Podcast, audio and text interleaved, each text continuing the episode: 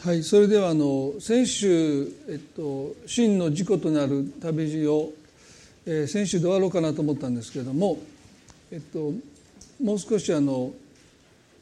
話さないといけないこともありましたので、え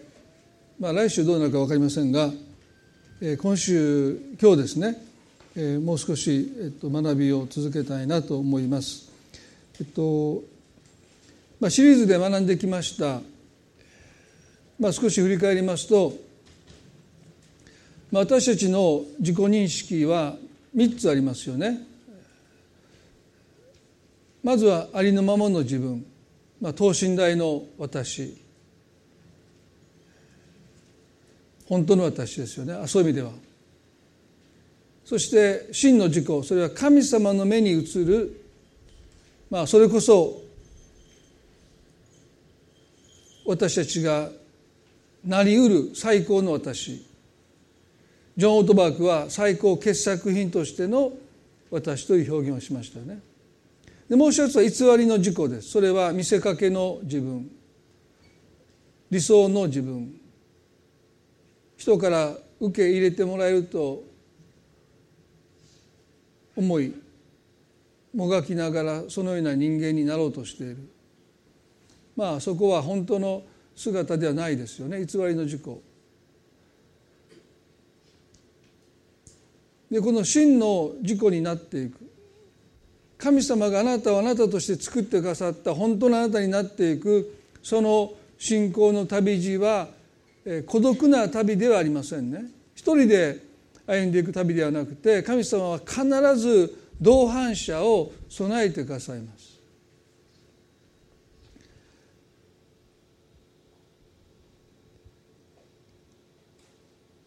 キリスト者が真の自己本当の私になっていくためには他者が必要です。あなた以外の他の誰かが必要です。まあ何度も取り上げますけれども創世記の2章の15節に神様がアダムを作りになった時にこうおっしゃいましたね。人が一人でいるのはよくない。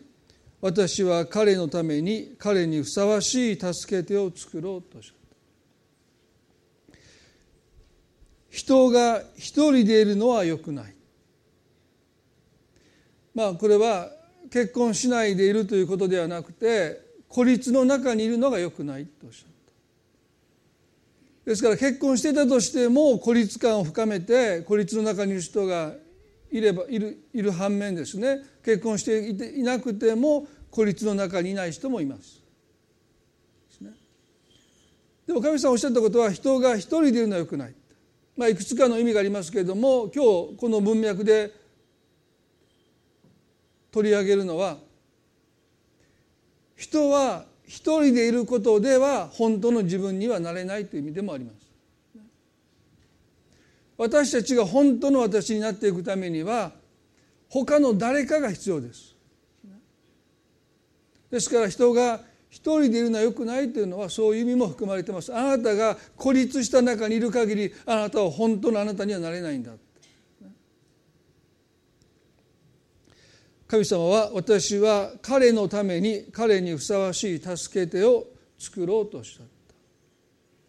アダムにとってエヴァは神様からの贈り物です。ギフトですね。それはアダムが本当の意味でアダムになっていくために助け手としてのエヴァの存在が不可欠でした。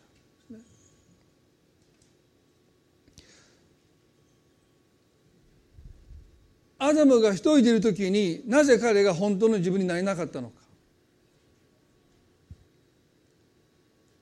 それは私たちが本当の自分になっていくその過程においておそらく最も大切なことは私たちが人生で何を獲得したことよりも何を与えたかそれが私を作っていきますね。ですからキリスト者の人生というのは決して自己実現的なあるいは自己完結的な人生ではありません。例えばね皆さんがもう息を引き取る前にああもう私は思い残すことが何もありません。食べたいもの全部食べてきた。あそこのお店も行ったここのお店も行ったね。もう地方を地方を巡り歩いてもうありとあらゆるグルメを食べ尽くしたのでもう他に食べたものがありませんって。もう行きたいところ全部行ったって。もう思い残すことがありませんって息を引き取っていくならばその人の人生は損失です。あなたが息を引き取ることでもうあなたの人生はもうそこで途絶えます。ですからキリスト者の人生とはあなたが思い残すことがないように悔いが残らない人生を生きることではありませんもしそんな人生をもしあなたが生きてもう悔いがなかったって言って死んでいったらですねその人生はその時点で消滅しますよね。イエス様はあの最後の晩餐の時ですね愛を余すところなく示されたと書いてます。ね、まだ食べてないお店があったのにクソね言っとけばよかったみたいな、ね、そんなことイエス様の関心外ですよね。イサクは自分がもう死ぬと思った時ね死ぬほどあの好きだった好物を最後食べて死にたいって言ってエサオに獲物を捕まえてきてくれってもう鼻から、まあ、いいお昼の前なんでもうもうもういいっていうぐらいもう食べて満腹で死にたいって、皆さん私たちの生涯そういう生涯であってはならないと思いますね。私たちの模範はイエス様ですから私たちが生涯の終わりに問うことはですねまだ与え尽くしてない愛が私の中にあるのかないのか。私の持てる愛を与えるべき人に全て与え尽くしたのかこれがイエス・キリストのその生涯の終わりその十字架の前にこの方が自らに問われた質問です。もう思い残すことなく自分のしたいことをやり尽くしたというような生涯の終わり方ではなくて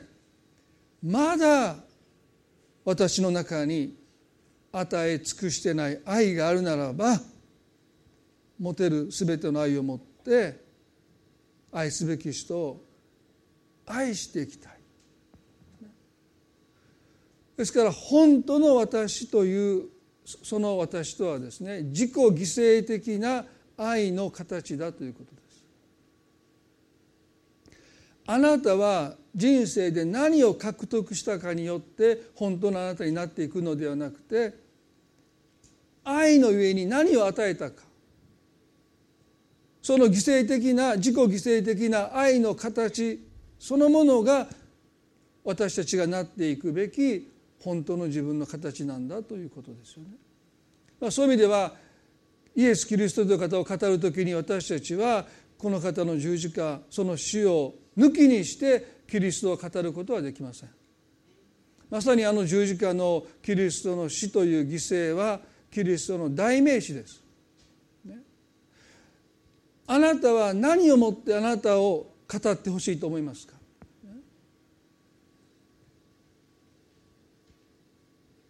あなたの生涯を人が見た時に何に例えるんでしょうか？あの人はいつも自分の好きなもんばっかり食べてはったわみたいなね。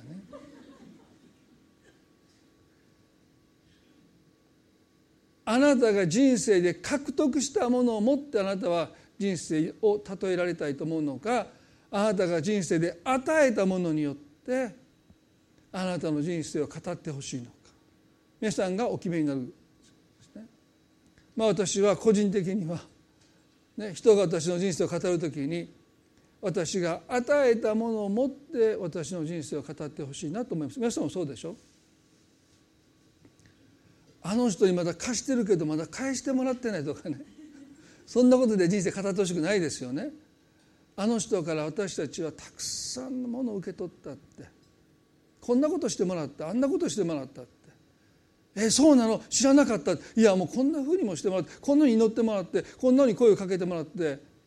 こんな方に支えてもらってって言って人があなたの生涯を語る時にあなたが何を獲得したものではなくてあなたが何を惜しみなく分かち合ったことによって人々があなたの人生を語る時にあなたの人生は神の作品としておそらく完成しているんだろう、まあ、そういう意味で私たちは本当の自分になるとは自己犠牲的な愛の形に生きるということですね。漱石の2章の23節にアダムが一人でいることがよくないとおっしゃった神様は私は彼のために彼にふさわしい助け手を作ろうとおっしゃった。まあ普通こう聞きますとね神様がどこからかふさわしい助け手を作って持ってきてください連れてきてくださると思うんですよね。でも実際どうでしょうか。アダムは深い眠りにつかされてこう書いてますね。神様は彼のあばら骨を取ってふさわしい助け手を作りになった。皆さんどう思いますか。彼にふさわしい助け手を作ろうって神がおっしゃったですねまさか自分のあばら骨から神様がふさわしい助け手をお作りになるとはおそらく考えもしなかったと思いますよね。漱石の 2, の23でこうあります。人は言った。これこそ今や私の骨からの骨私の肉からの肉これを女と名付けよう。これは男から取られたのだからと言いました。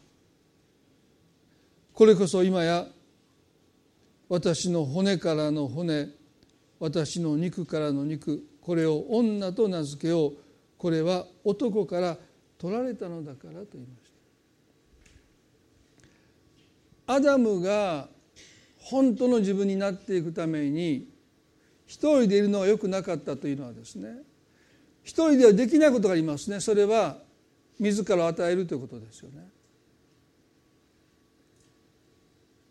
神様が備えてくださった助けての最大の助けとは彼からあるものを取るという作業です。すなわちアダムに自己犠牲の愛を与える機会を提供したのが助け手としてのエヴァの最大の働きです。皆さんユダヤの物乞いする人の一つのこんな逸話がありますね。まあ、日本だと物乞いするときに申し訳なさそうに憐れんでくださいと物乞いします。偉そうにしてたら誰もそんなもの施しないですね。でもユダヤの世界の中で、まあ、古代の中でね物乞いする人はある意味で偉そうにしてたってね、どうしてか。あなたに犠牲を払う機会を私は与えてあげてるんだちょっと考えられないでしょ。皆さんそんなこと言われたら皆さん多分心閉ざすと思いますよね。でもあなたが本当のあなたになっていくために神様が備えた助けての最大の働きはその人に自己犠牲をする機会を提供するという働きです。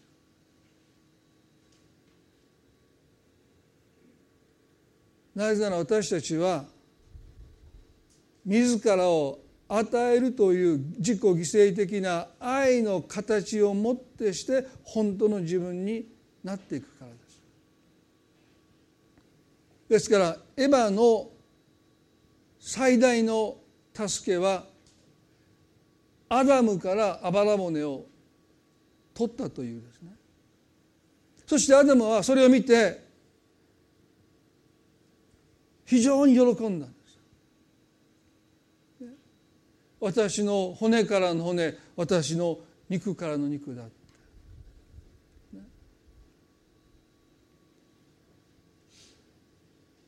彼は自ら与えたことをこの上もなく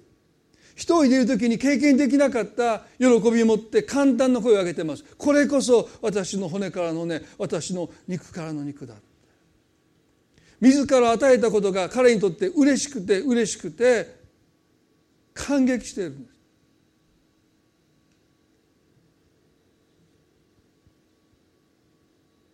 まあ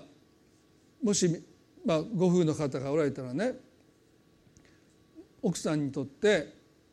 夫に対する助け手になるとはですねいろんな解釈があってまあ助け手なんだから夫のねサポートしなさいとかまあ割と僕が子供の頃から聞いてきたこの助け手のイメージがですねまあ非常になんか男尊女卑的ななんかこうただもう男の人をサポートすべきだ黙って従うべきだっていうニュアンスがあったんですけどそうじゃないですよね。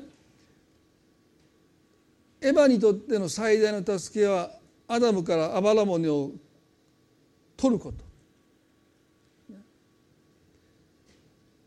いえば彼の良きものを引き出していくということ。そしてそれが自己犠牲的だと思わせないで引き出していくということですね。難しいでしょ。彼喜んでるんですよ。自分の皆さん僕ね男性として考えてね。寝てる間にあばら骨取られたら手術で。いや豊田さん取っときました。もういらこの辺ちょっといらんからあの例えば臓器とか勝手にまあ2つもうこれ取っときました。それないですよね。許可もらってねサインして。でも彼はこれこそ私の骨からの私の肉からの肉だキリスト者の交わりの中において自己犠牲的が決して歯を食いしばって立法だから聖書が命じてるからだっていうことで行われているのはなくてですね。本当に私が私になっていくために私の良きものを引き出してくれてありがとうと言える関係ですね。ハンス・ベイクという方がこんなふうに主の弟子となるための交わりと本の中で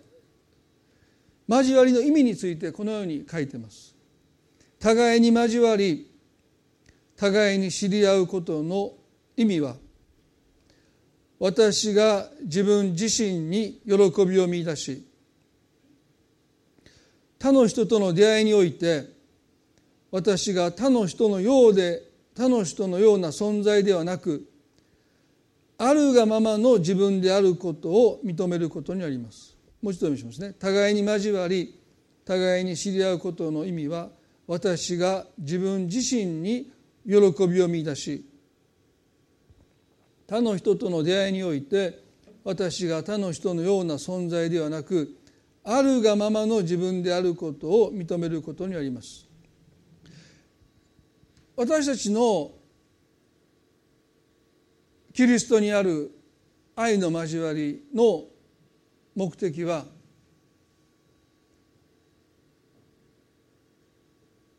それぞれが自分の中に喜びを見出していくこと。すなわちね私が私でいることが嬉しいとその交わりを通して私たちがその喜びを発見していくことなんだもちろんねクリスチャンが共に集って楽しい会話をしてああ今日楽しかったというそのような楽しみを経験することは決して悪くないですね。でも本当の意味での交わりの意味はその交わりを通して私たちが自分自身の中に喜びを見出していくことすなわち私が私で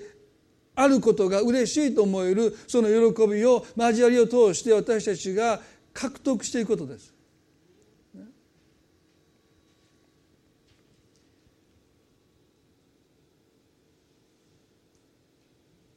この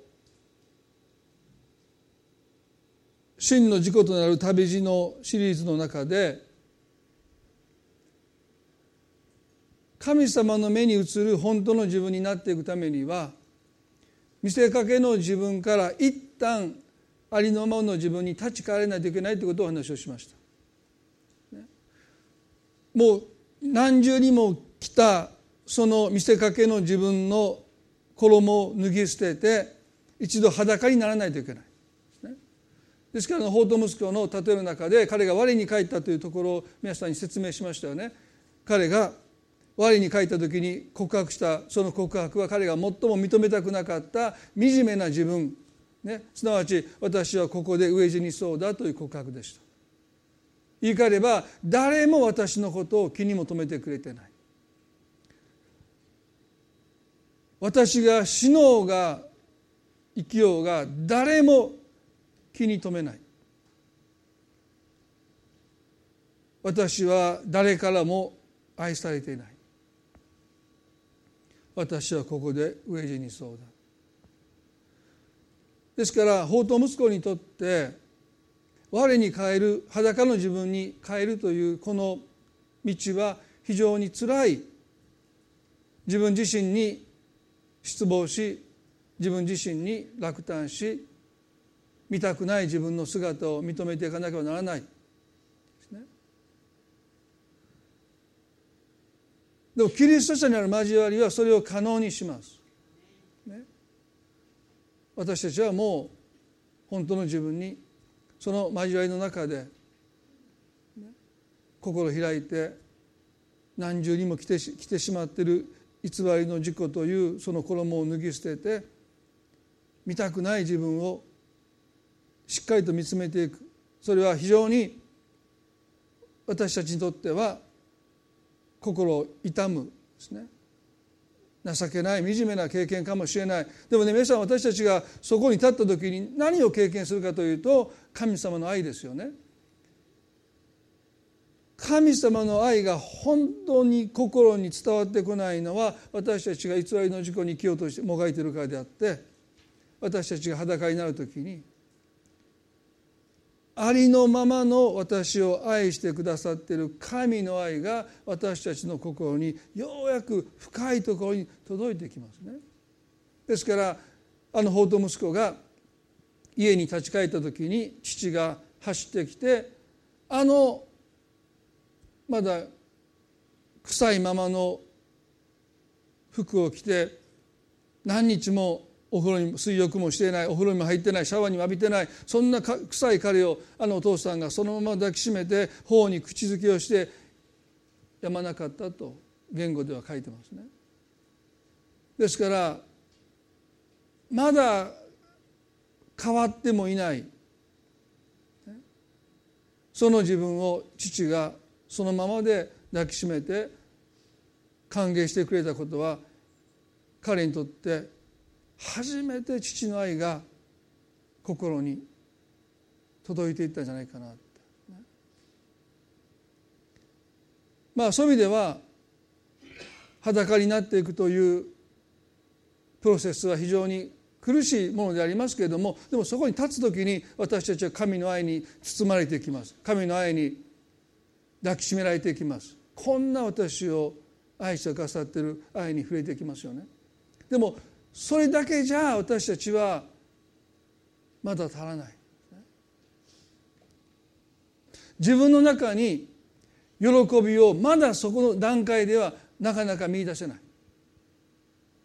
私たちは神様からこんな私が神様によって愛されて許されてるんだというフレーズをよく私たちは耳にします。クリスチャンの一つのフレーズですね。ありのままの私が愛されてる。ありのままの私が許されてる、ね、でも真の事故に至る旅路においてもう一歩私たちが踏み出していかなきゃならない領域は私たちが自分の中に私が私でいることに喜びを見出していくというその経験ですよね。皆さんザーカイという人がいましたよね。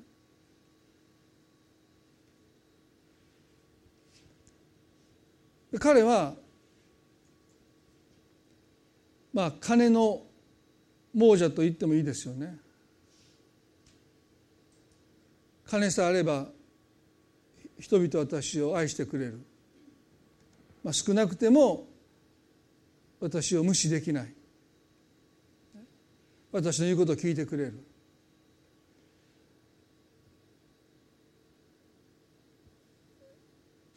でイエスが彼に何とおっしゃったか。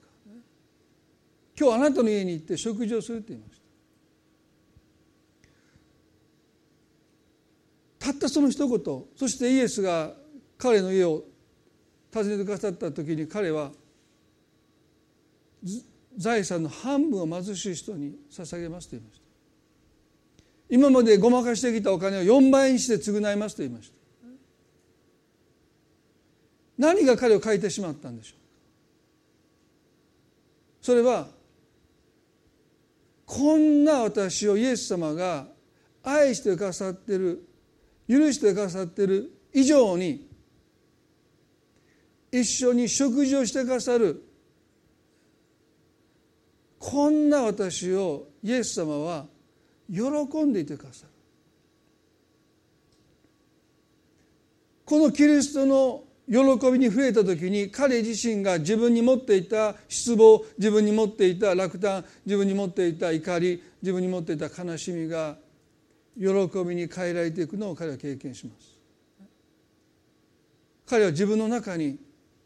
自分が自分でいることが嬉しいと思えるその喜びと出会って彼は変わっていきます。人が本当に変わるためには私が私でいることたとえまだまだ未熟でまだまだ足らないところがあってまだまだ問題もあるかもしれないけどでもそれでも私が私でいることが嬉しい他の誰かじゃなくて私が私でよかったとその中に喜びを私たちが見出す時に私たちは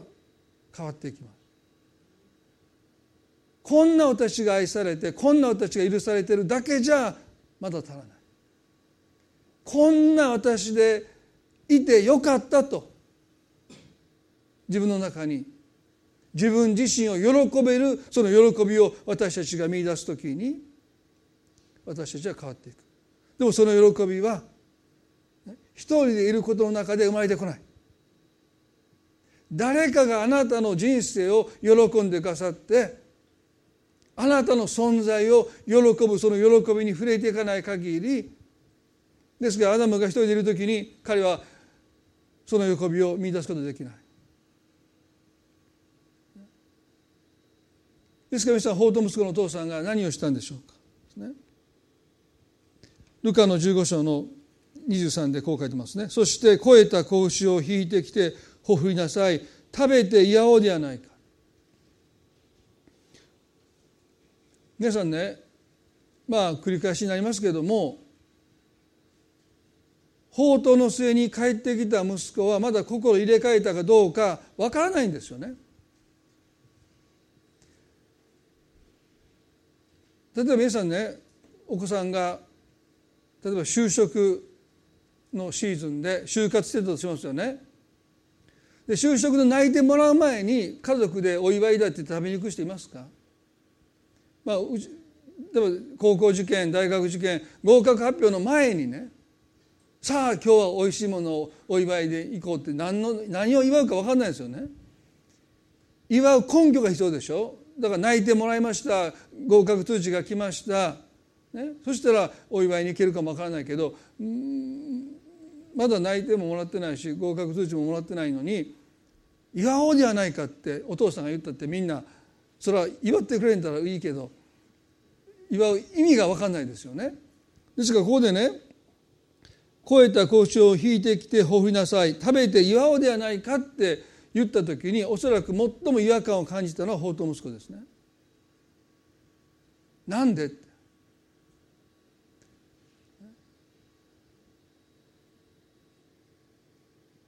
なぜ？父は祝う根拠がない時に彼が本当に心入れ替えて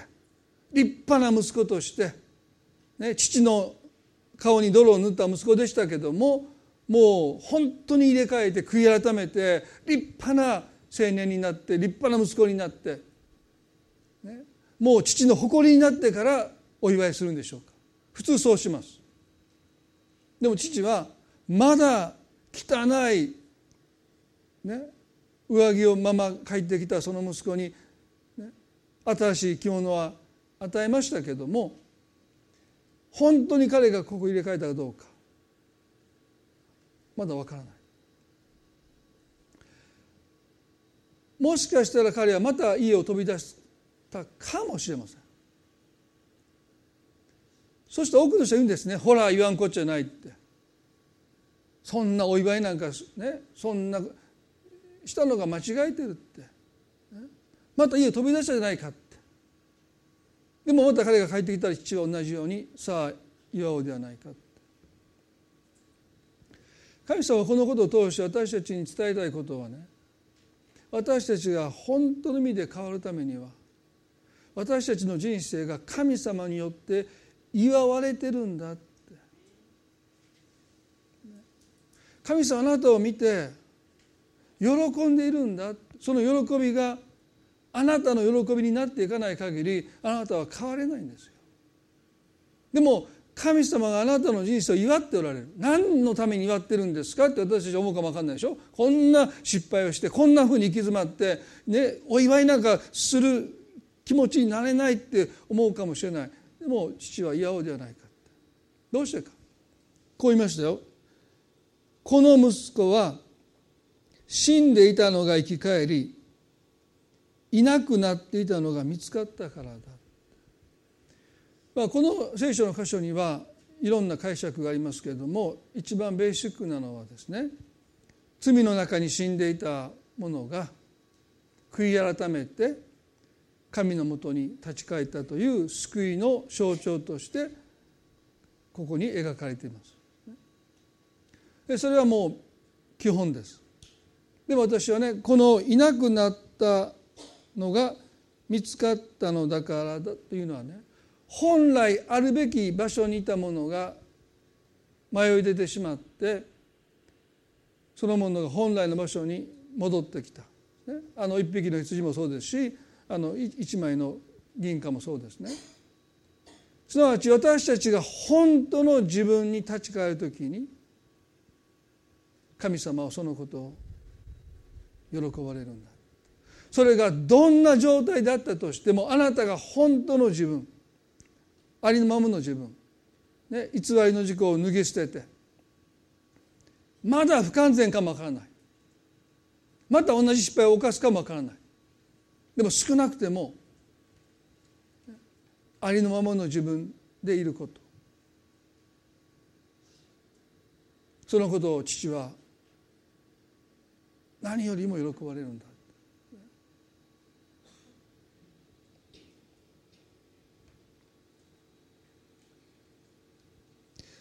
マタイの3の17にイエス様が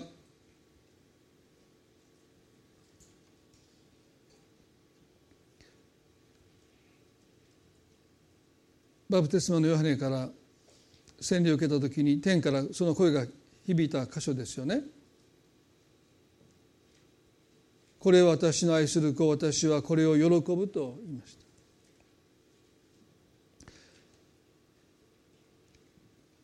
父となる旅路の中でも書きましたけども私がですね、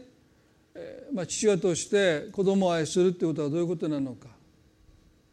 あんまりピンとこなかったんですね。どういうふうにして愛するって愛するってどういうことなんだろうって子供のことを心配するあるいは子供の必要を満たしていくあるいは叱責することまあいろんなことが愛なんでしょうけれどもでもどうやって愛せばいいのか、まあ、昨日も境界線の学びでこんなふうな意見がありましたね。まあ、心配はしてるけども愛してるかと言われたらその愛がどのような愛なのかよくわからない。もちろん心配することも愛に含まれているんでしょうがでも必ずしも心配することが愛だと思わないでももう心配しかしてないので愛してますかとそんなふうに聞かれたら愛するってことがどういうことなのかよくわからない。とても正直な意見でした。私もわからなかった。でもこの聖書の歌詞を読んでようやく気がつきましたね。これは私の愛する子私はこれを喜ぶと言いました。愛とは相手の存在を喜ぶことですよね。でこのことがやっと分かった時にあ神様も私たちのことを喜んでいてくださるんだそしてその喜びに触れる時に私たちが自分自身に持っていた怒り失望落胆が喜びに置き換わっていきます。多くの人は自分のことを愛しすぎているように見えるんだけども実は実のところ自分を愛してないっていうのがフロムの主張なんですね。いや実のところ利己的な人は自分を憎んでるんだ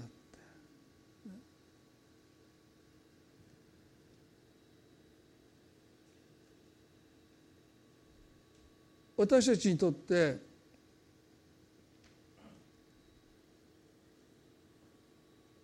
真の自己に至っていく旅において自分自身の中に喜びを見いだすとは神様があなたを愛しているようにいや神様あなたを喜んでいるようにあなたは自分の存在を喜んでいくということが聖書が教える健全な自己愛ですね。まあ皆さん手を挙げなくてもいいし発言しなくてもいいですよ心の中で思ってくださいね皆さん今ご自分の存在を喜んでおられるでしょうか？あるいは自分の存在をどこか嘆いているでしょうか？落胆してないでしょうか？あるいは悲しんでないでしょうか？あるいは裁いてないでしょうか？あるいは憎んでないでしょうか？あなたが健全にあなた自身を愛するとはあなたがあなたでいることを他の誰よりもあなた自身がお祝いできるかどうかですね。法と息子の父さんはそのことが嬉しくて嬉しくてお祝いしてるんですね。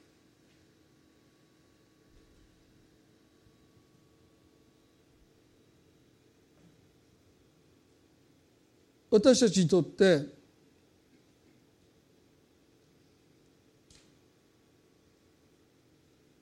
神の賜物あるいはギフトとして自己犠牲的な愛の形に生きるためにはまず自分自身を健全に愛することすなわち自分の存在を喜ぶということをまず何よりも何よりも大切にしないといけないと思いますね。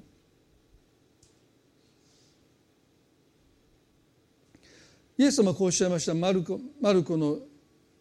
12の31で「あなたの隣人あなた自身のに愛せよ」マルコの12の31まあ他の箇所にもありますけれども「あなたの隣人あなた自身のに愛せよ」まあ繰り返しになりますけれどもね私たちは自分を愛するようにしか他の人を愛せません。自分を愛している以上に人を愛することも神を愛することもできないとするならば皆さん私たちにとって自分を愛するということがいかに大切なのか。だからイエスはあなたは隣人をあなた自身のように愛せよと命じた。どうしてか。そうそういうふうにしか愛することができないからです。あなたはあなたを愛するようにしか神も愛せないし人も愛せないんだ。フロムはこんなふうに言います。自分自身が自分自身の人生幸福成長自由を肯定することは自分の愛する能力すなわち気遣い尊敬責任理解に根ざしている。もしある人が生産的に愛することができるとしたらその人はその人自身をも愛している。もし他人しか愛してないとしたらその人は全く愛することができないのである、まあ、非常に厳しい言葉ですけども私は自分が嫌いだけど、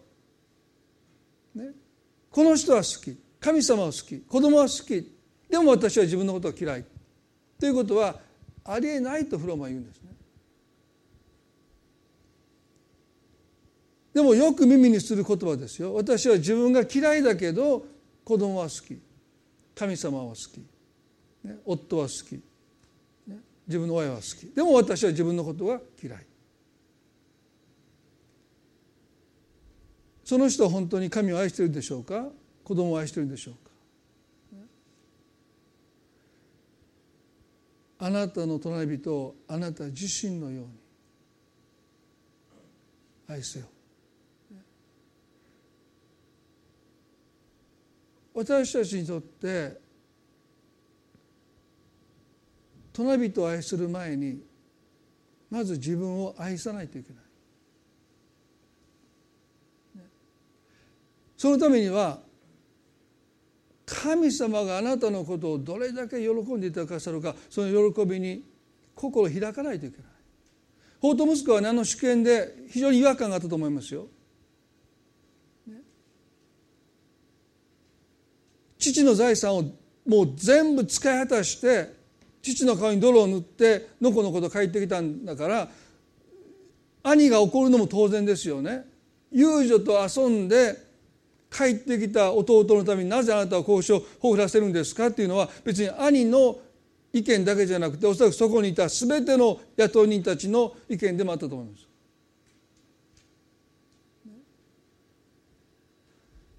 雇い人なんかそんなこと絶対口にできないものですよね。こういった講習を、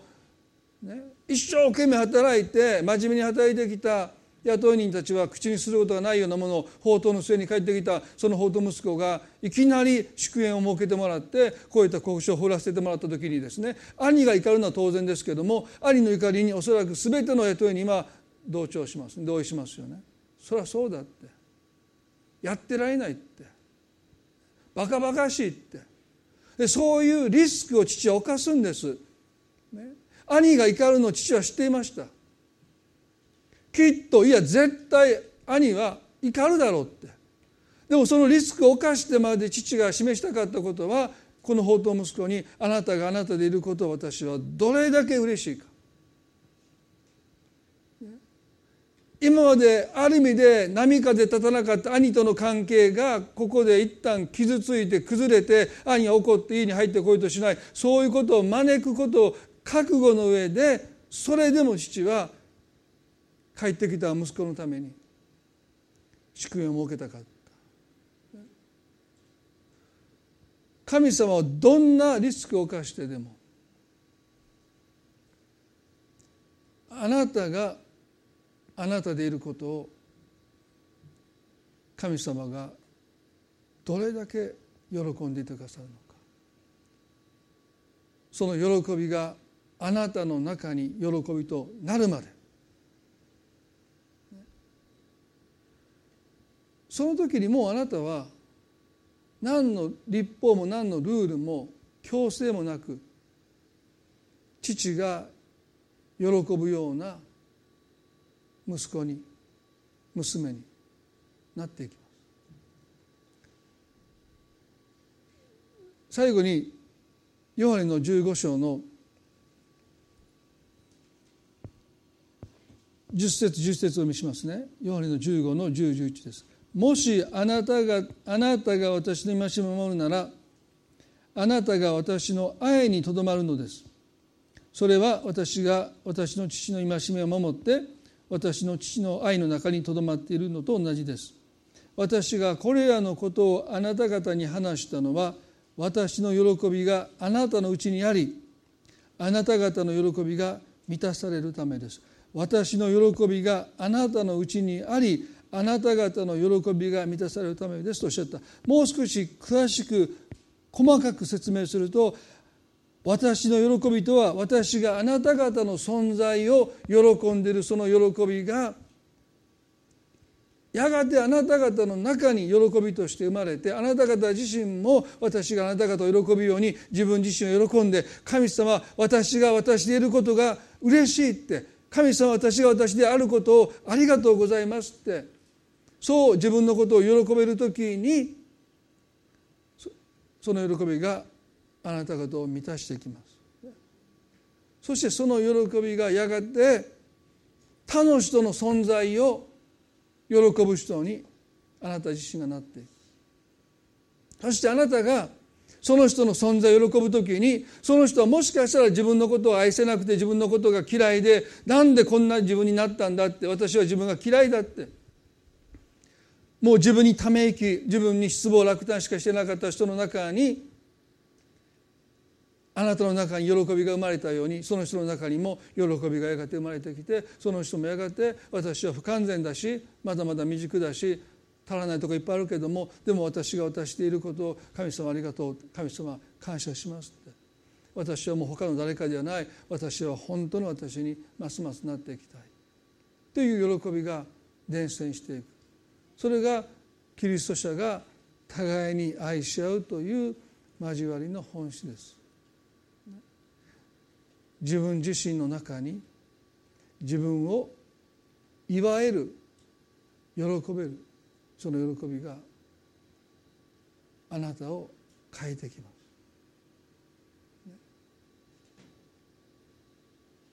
アダムはエヴァを見て私の骨からの骨私の肉からの肉と言いました。自己犠牲的に生きることが搾取されたんじゃなくて損でもなくて私が本当の私になっていくための自己犠牲的な愛の機会それを引き出してもらえたことがその人の喜びになっていく皆さんあなたも今朝神様の祝宴に招かれていてあなたが何を成し遂げたじゃなくていなくなっていたのが見つかったのだからって神様の前にもう偽った自分ではない。本当の自分に私たちが立ち返る時に。それが不完全だろうが未熟だろうが足らなさがいっぱいだろうが関係ないです。あなたがあなたでいることそれをあなたが認めていくときに神様はどれだけ喜ばれるのか。そしてその喜びはやがてあなたの心の中の喜びになっていきます。あなたはもうもう自分で自分を喜べるようになっていくときに私たちは本当の自分に向けて力強くこの歩みを進めることができるんだということ。あなたを本当の自分に変えていくその原動力は喜びです。その喜びを私たちは自分で持つことできない。だからまずあなたのために喜んでいてくださる。神様の喜びに心を開いてください。私にはそんなことやしてもらう。何の値打ちもないって言わないでください。心を開いてください。その喜びに触れてください。あなたが持っていた自分自身に対するありとあらゆるネガティブな否定的な感情は喜びに置き換わっていきますよ。それが神様があなたを変え変えてくださる神の御業です。一言祈ります。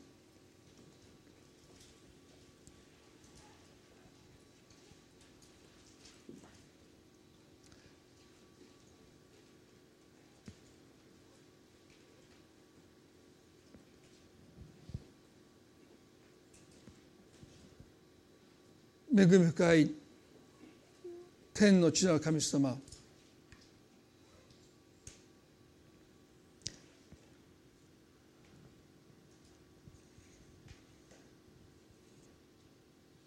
私たちは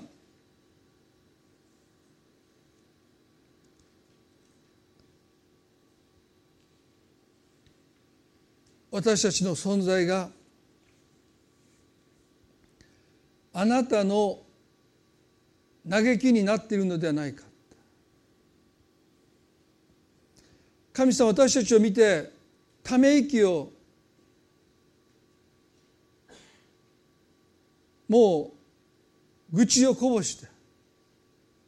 がっかりしてるんじゃないか。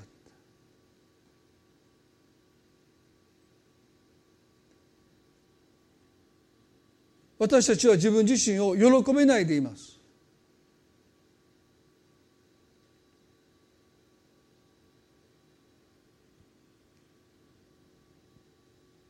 でもあなたは私たちをその存在を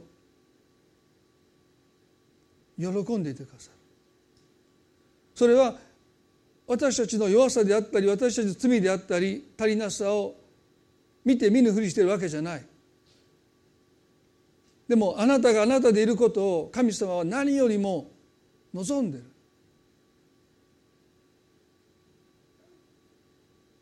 完全だろうが不完全だろうがそれは関係ない。あなたがあなたでいること。神が命を与えあなたを生かしている。その神にとって何が一番願いなのか。それはあなたがあなたらしく生きること。他の誰かではない。こんな自分でダメだって自分にダメ出して生きることでもない。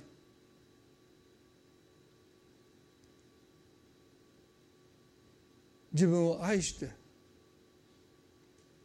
自分で自分をハグして自分の人生を祝えるようなあなたにますますなってほしい。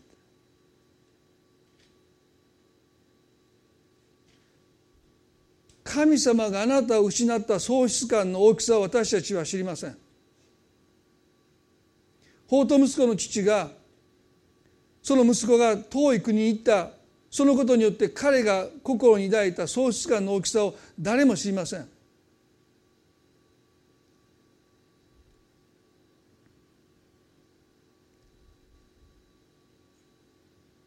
神様あなたにとって私たち一人一人が失われることの喪失感の大きさを私たちは知りません。この世界には数えきれない人がいて1人2人100人1,000人死んだところでこの世界は何事もなかったかのように動いています。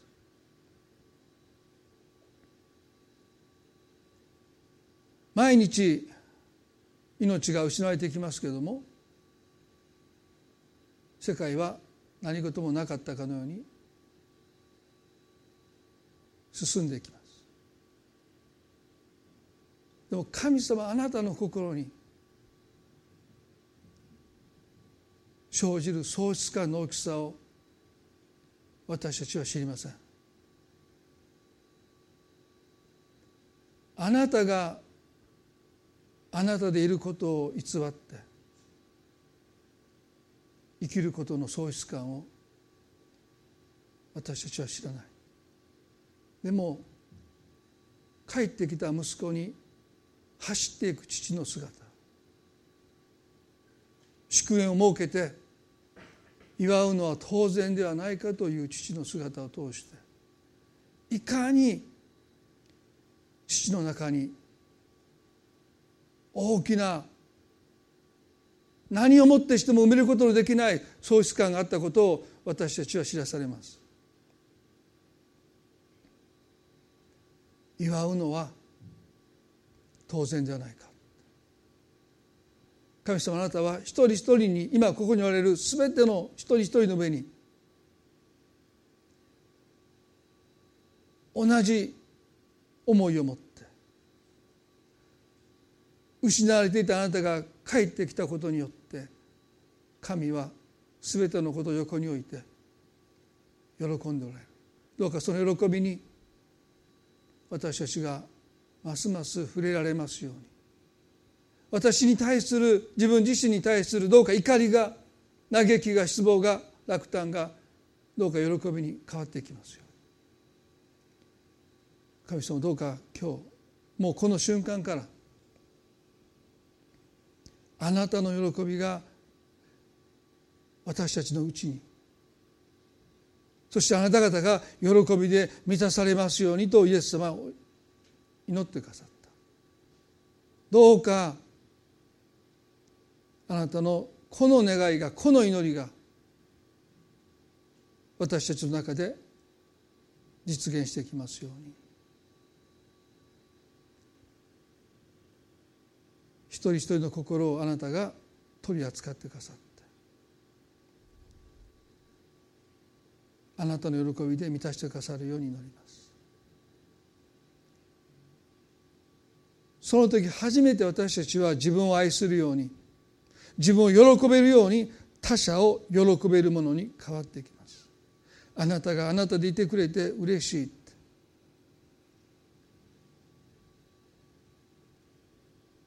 そうやって隣人を愛する者に私たちは変えられていきます。神様は今日の礼拝を導いてくださっていることをありがとうございますあなたの宮座がどうか私たち一人一人の心の中にますます強く確実になされていきますように愛する主イエスキリストの皆によってこの祈りを見舞いにお捧げいたします。それでは皆さんどうぞ立ち上がっていただいて賛美を捧げたいと思います。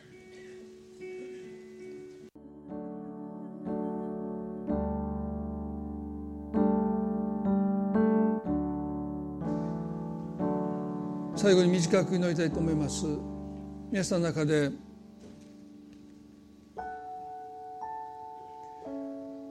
自分への怒り失望落胆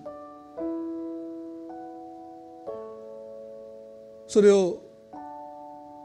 埋め合わせようとして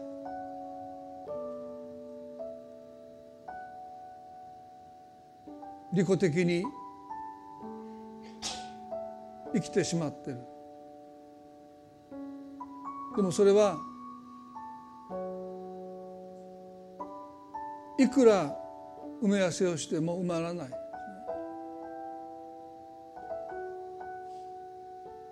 あなたに必要なことはまずあなたの人生をあなたの存在を喜んでいてくださる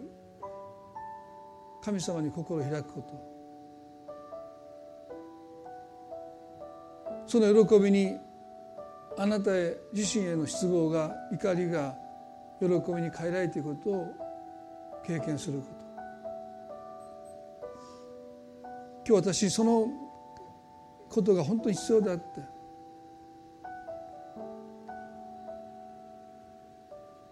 そう示された方ねぜひ心の中で祈って一緒に祈ってほしいです。今日神様あなたに触れてくださることを祈ります。主よ法と息子は肩を落として帰ってきました。家を飛び出した彼はどこか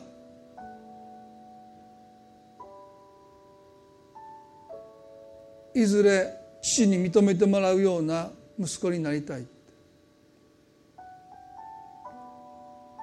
でも今の彼は再び父の顔に泥を塗るような落ちぶれた息子として帰ってきました。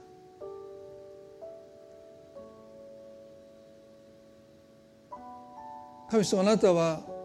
そんな彼を喜んで迎え入れて